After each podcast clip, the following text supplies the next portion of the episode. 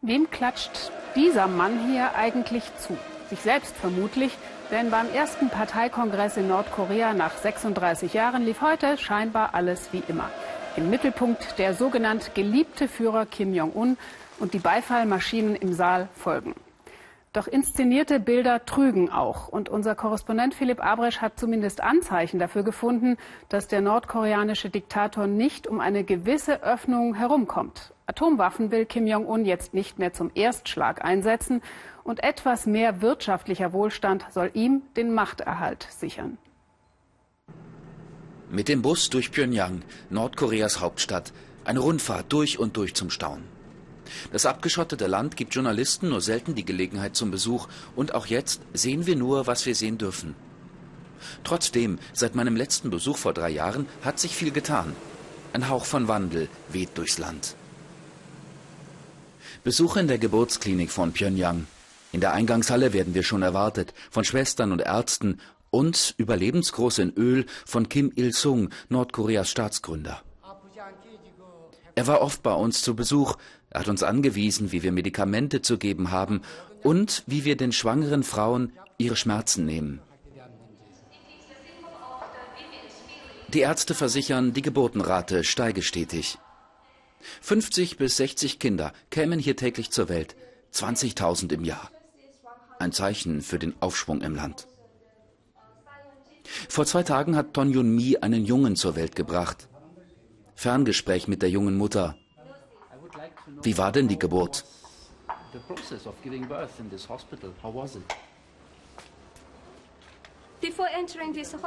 Bevor sie hierher gekommen ist, hatte sie große Angst wegen der Schmerzen.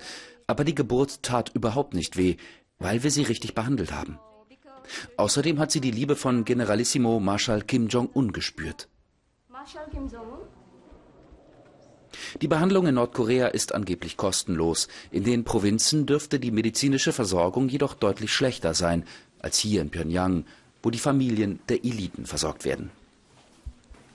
2000 Betten hat das Vorzeigekrankenhaus und eine Intensivstation, in der sich die Schwestern um Frühgeburten kümmern.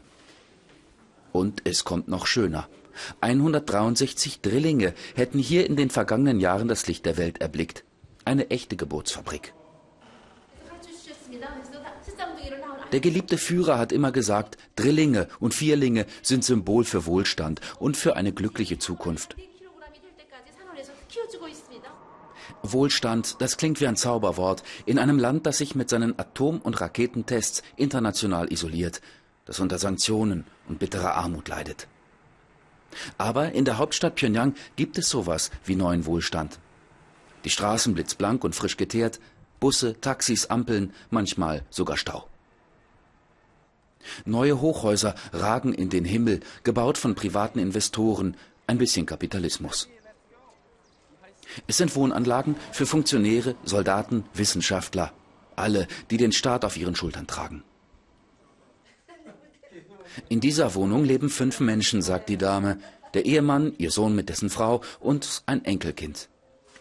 Die Familie zahle keine Miete, wie überall in Nordkorea, und nur wenig für Strom und Wasser. Eine Wohnung wie aus dem Bilderbuch des Sozialismus. Wir sind Kim Jong-un sehr dankbar. Er hat uns diese Wohnung geschenkt. Man hat uns hergerufen und gesagt, Sie bekommen diese Wohnung. Das war alles. Fünf Zimmer, Küche, Diele, Bad, ein Fernseher, ein DVD-Player. Hoch oben über dem Sofa hängen Kim Il-sung und Kim Jong-il. Schöner Wohnen in Pyongyang. Nur alles wirkt so aufgeräumt, so picobello wie ein Showroom. Wohnt hier wirklich wer? Was wünschen Sie sich für die Zukunft? Mein Ehemann soll erfolgreich sein bei seinen wissenschaftlichen Arbeiten. Und für meine Kinder wünsche ich, dass sie etwas leisten für unser Land. Dass sie den Genossen Kim Jong-un als unseren Führer unterstützen. Am Abend fauchen die Schornsteine ihren Qualm in den Himmel von Pyongyang. Den Qualm mal weggedacht, die Skyline hat sich allein im letzten Jahr stark verändert. Der Staat muss die Eliten des Landes bei Laune halten, denn die braucht Kim Jong-un genauso zum Machterhalt wie seine Bomben.